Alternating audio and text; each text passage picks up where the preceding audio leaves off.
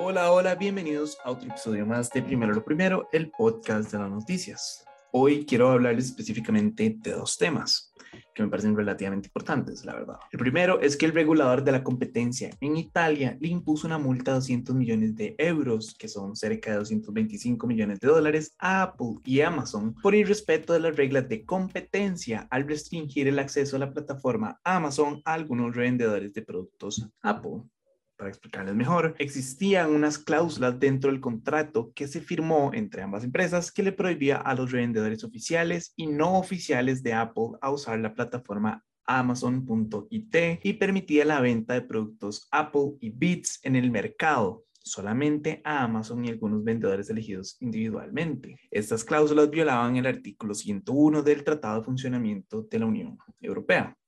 Como ya dije, la pena que se, que se impuso, bueno, la multa en realidad es de 200 millones de euros. En total, Amazon va a tener que pagar 68,7 millones de euros y Apple los restantes 134,5 millones de euros.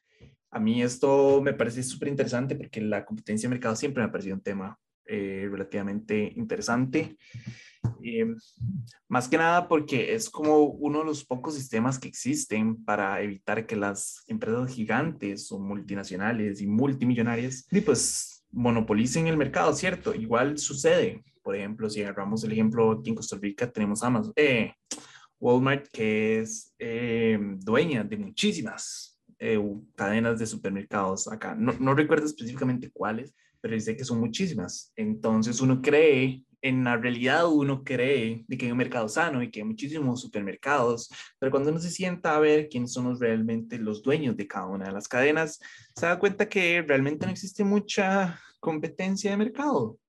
Eh, también me parece súper interesante cómo las, estas empresas pues hacen todo lo posible ya sea una cláusula o ya sea una oración dentro de un contrato, etcétera, y para ahorrarse dinero o para poder abarcar mayor parte del mercado. Me explico, como que utilizan todos los medios posibles para poder mantener su poder este, sobre las otras empresas. Entonces siempre me ha parecido muy curioso esto de, del, tipo de la competencia, ¿cierto? Me parece súper bien que, que se les impongan ciertas reglas si las rompen. Reitero, a veces se utilizan todos los trucos en el libro para, y para evitar, eh, no sé, pagar algún impuesto, para cualquier cosa. Entonces me parece bueno que, que, sí, que los obliguen a hacer eso. Por el otro lado, al otro lado de la moneda, más bien, em, me parece interesante cómo como sociedad a veces satanizamos también a las empresas grandes. Eh, por ejemplo, en la, en la entrevista que hicimos con, con don Eli Feinsack, eh, él comentaba que que en Costa Rica y el mundo en general existe como un odio hacia las grandes empresas, eh, porque vienen a obstruir el mercado, vienen a, a, no permitirle a empresas más pequeñas este, crecer, ¿cierto? Él daba el ejemplo de la Money, que entonces la gente se enoja cada vez que crean una Money cerca de, de las casas de ellos, porque entonces la panadería, no sé, de Don Lalo, de, pues va a perder clientes. Eh, lo que la gente a veces se olvida también es que Dylan Money creció como, o, nació como un mercado o como una panadería pequeña y fue creciendo poco a poco. Entonces es interesante y es muy cierto lo que él decía, como con el paso del tiempo y entre más recursos adquiera una empresa, entonces como que a veces nos olvidamos de que, de que ellos también tuvieron sus orígenes humildes y pequeños y nada más les fue bien. No estoy defendiendo obviamente eh, a las empresas gigantes tampoco. Nada más lo que quiero decir es que me parece curioso lo difícil que es encontrar como un punto medio en todo este tema. Es como odio a las multinacionales o no las odio, como que es muy difícil estar en medio. Pero ustedes qué opinan? ¿Les, les parece que se les impongan ese tipo de multas? ¿No les parece? ¿Deberían de cerrar todas las empresas multinacionales del mundo? No sé, pregunto. Obviamente es un caso súper hipotético que no va a pasar, pero podría, tal vez, ustedes qué opinan. Y lo otro que quería contarles es en realidad súper pequeño y es que oficialmente los Estados Unidos eliminó a la FARC de su lista de organizaciones terroristas extranjeras. Eh, la FARC llevaba en esta lista negra desde 1997 interesantemente, o en realidad yo creo que está súper planeado, este anuncio lo hicieron a vísperas del quinto aniversario de los acuerdos de paz entre el gobierno colombiano y la FARC, que llevó al desarme y eventual disolución de la guerrilla. Creo que todos aquí sabemos qué es la guerrilla.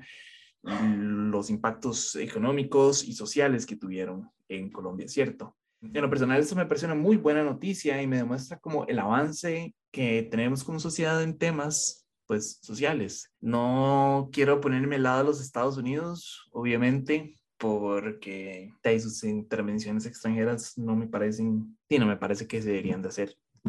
Eh, pero tampoco estoy definiendo a la FARC y la forma en que hicieron las cosas.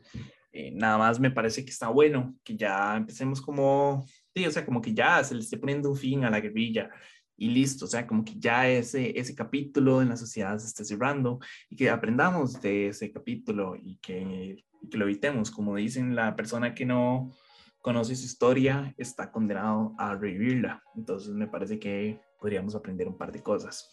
En realidad, esos son los dos temas que quería hablarles. Como siempre, muchísimas gracias por escuchar este podcast. Pueden seguirnos en Instagram, en Facebook, en Twitter, en YouTube. Y como siempre, convertirse en nuestros patrons. Ustedes saben que eso nos ayuda a montones y que es la mejor manera de ayudarnos a crecer y a que más personas puedan seguir viendo, o bueno, en este caso, escuchando este tipo de contenidos.